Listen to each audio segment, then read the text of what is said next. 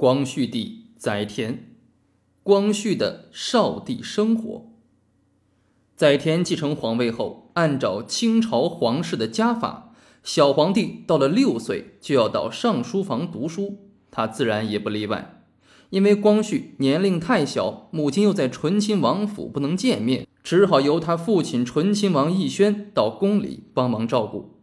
醇亲王奕轩是一位知进退、明荣辱的人。也是深知慈禧的性格与为人的人。先说醇亲王奕轩在儿子做了皇帝之后，他所做的几件事情。第一，上《欲度忘论》的密奏。咱们先讲一个历史故事吧。明朝武宗正德皇帝，也就是朱厚照死后无子，由他的堂弟朱厚熜，就是嘉靖继承皇位。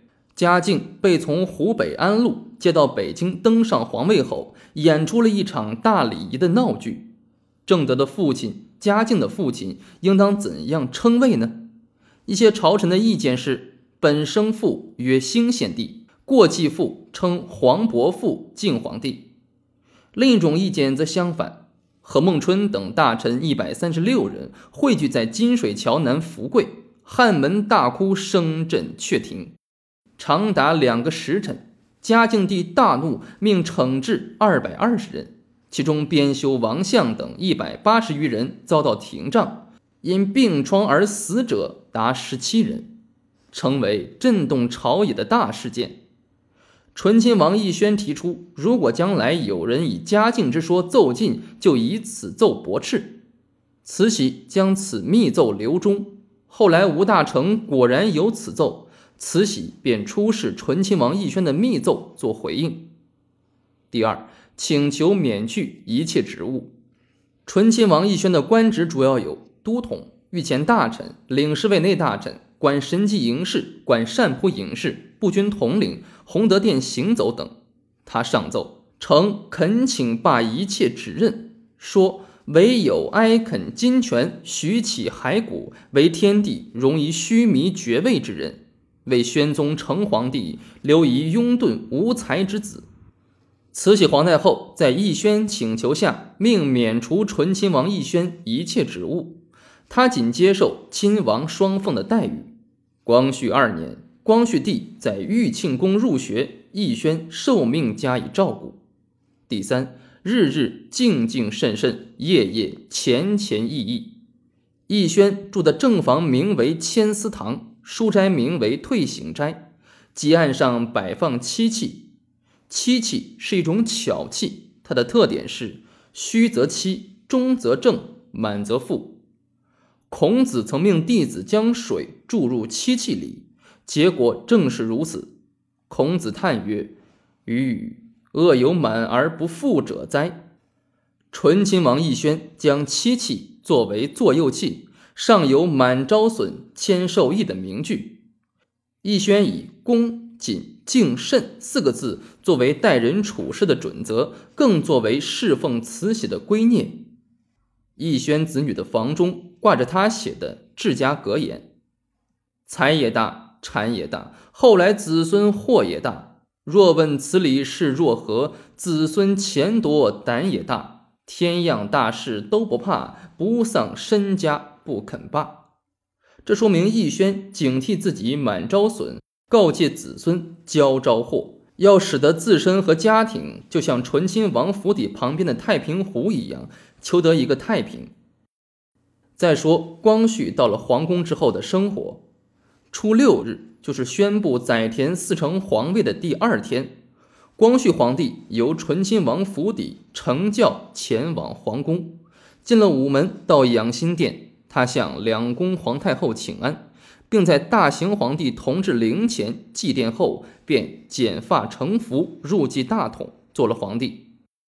初七日，光绪奉慈安皇太后驻居在东六宫的忠粹宫，俗称慈安皇太后为东太后；奉慈禧皇太后驻居在西六宫的长春宫，俗称慈禧皇太后为西太后。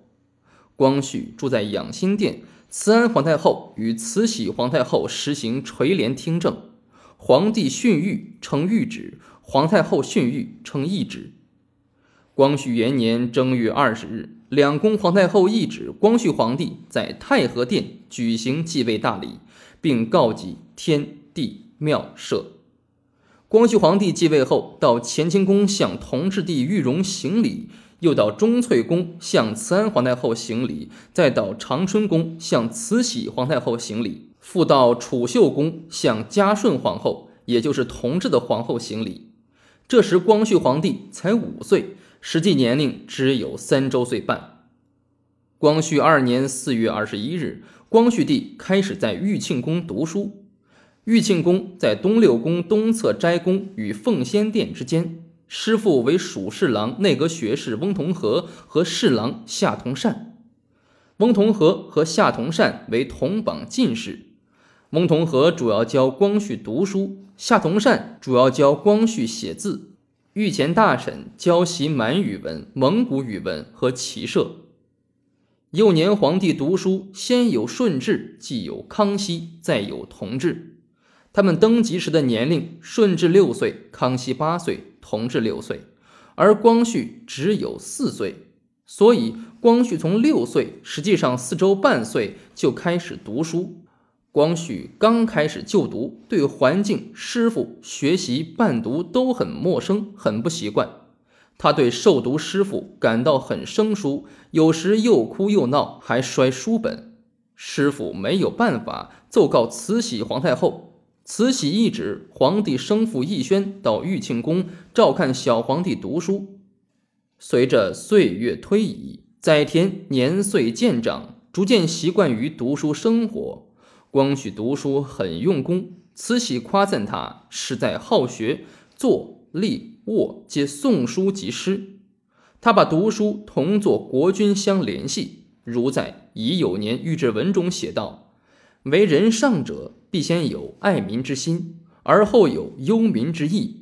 爱之深，故忧之切；忧之切，故以民饥，曰我饥之；以民寒，曰我寒之。”凡民所能治者，故犀利以治之；既民所不能治者，即竭诚尽敬以治之。这一年为光绪十一年，光绪才十五岁，他很想当一位有所作为的皇帝。光绪还写了这样一首围炉诗：“西北鸣鸡雪，万户凛严风。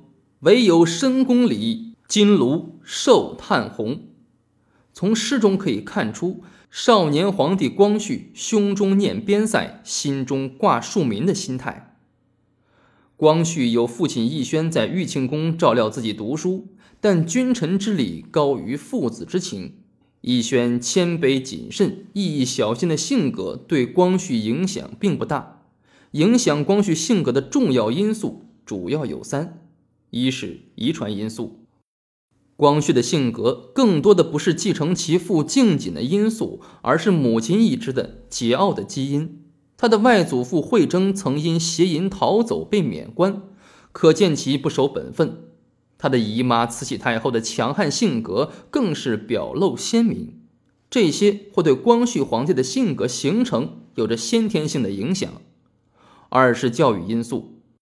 光绪在玉庆宫长达十余年的读书学习儒家经典，师傅熏陶，是其性格形成的教育因素。三是社会因素。光绪面临战败赔款、民族灾难，则是其性格形成的社会因素。光绪经过十二年的少帝生活，早已到了亲政的年龄。光绪十二年六月初十日，慈禧皇太后懿旨。前因皇帝冲灵建作，一切用人行政，王大臣不能无所秉承，因准廷臣之请，垂帘听政。本日召见醇亲王及军机大臣李亲王世铎等，予以自本年冬至大祀元秋为始，皇帝亲诣行礼，并着钦天监选择吉期，于明年举行亲政典礼。光绪十三年。光绪帝开始亲理朝政。光绪做了十二年的少年天子，在这段时间里发生了几件大事。第一件事，中法战争。光绪八年，中法战争爆发，清军恐怕失和而退让。光绪十年，法国舰队司令孤拔率领舰队驶入福建水师基地马尾军港，清军被迫迎战。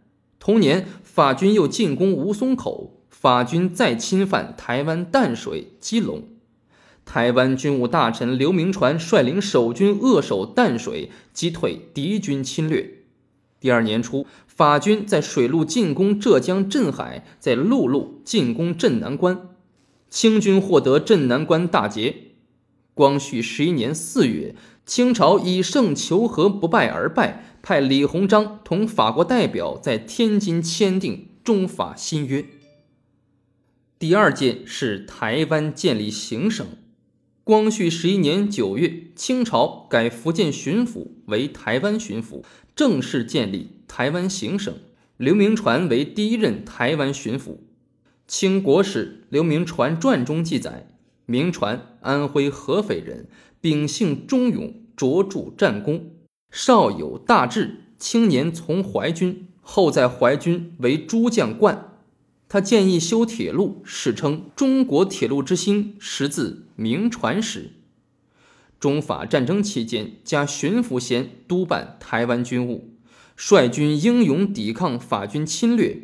刘铭传为第一任台湾巡抚，后在台湾筑炮台、修铁路、架电线，发展经济，安定社会，加兵部尚书衔。死后赠太子太保，建祠祭祀。今台北市公园有郑成功、刘铭传等的塑像。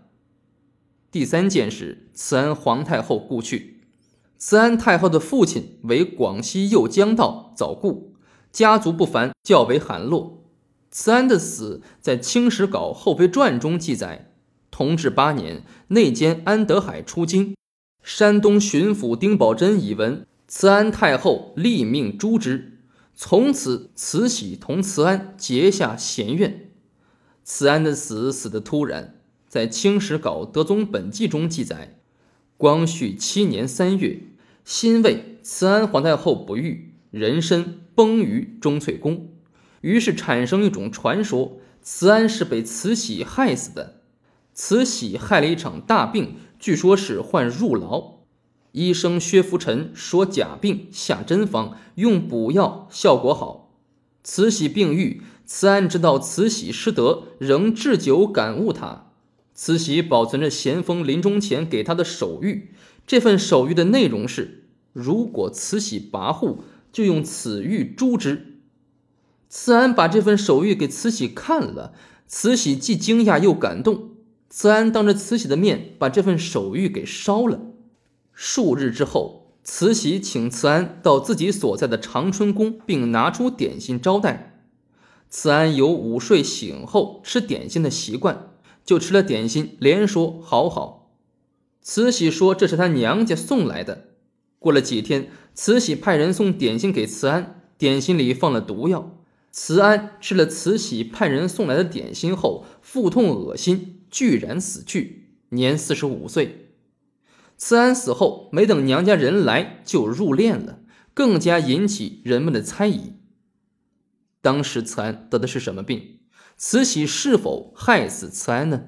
慈安是否保存手谕呢？